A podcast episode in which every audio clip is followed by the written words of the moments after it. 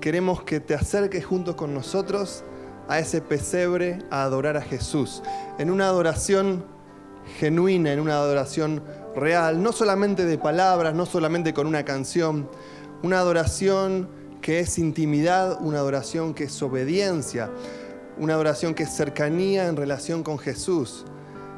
Y en esa relación también obedecemos su nombre, obedecemos lo que Él nos manda. Eso es adorar a Jesús. No solamente lo que podemos decir y cantar, es obedecerle. Como también fue la adoración en el pesebre cuando llegaron los magos.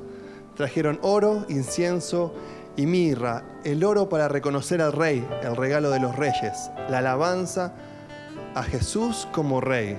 Incienso, lo que se usaba para alabanza de Dios. Ese olor fragante subía en alabanza a Él. Reconocemos a Jesús como el único Dios. Aquel que es el único Dios, pero que es mi Dios personal. Y la mirra, aquello que más adelante se usaría para dar perfume a ese cuerpo muerto de Jesús.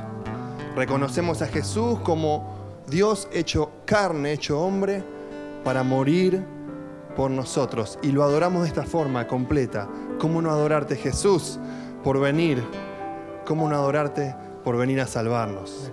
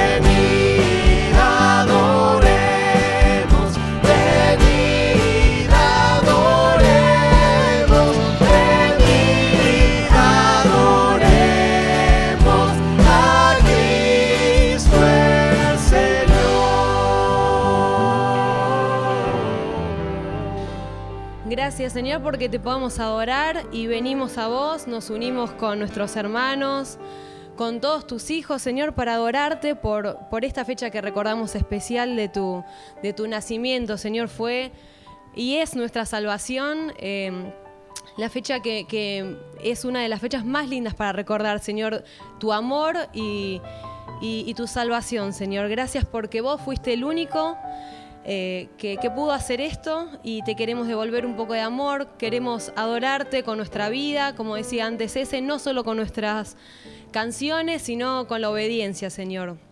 Te dejamos este tiempo y te adoramos solo a vos por haber hecho este milagro en nuestras vidas. En tu nombre, amén.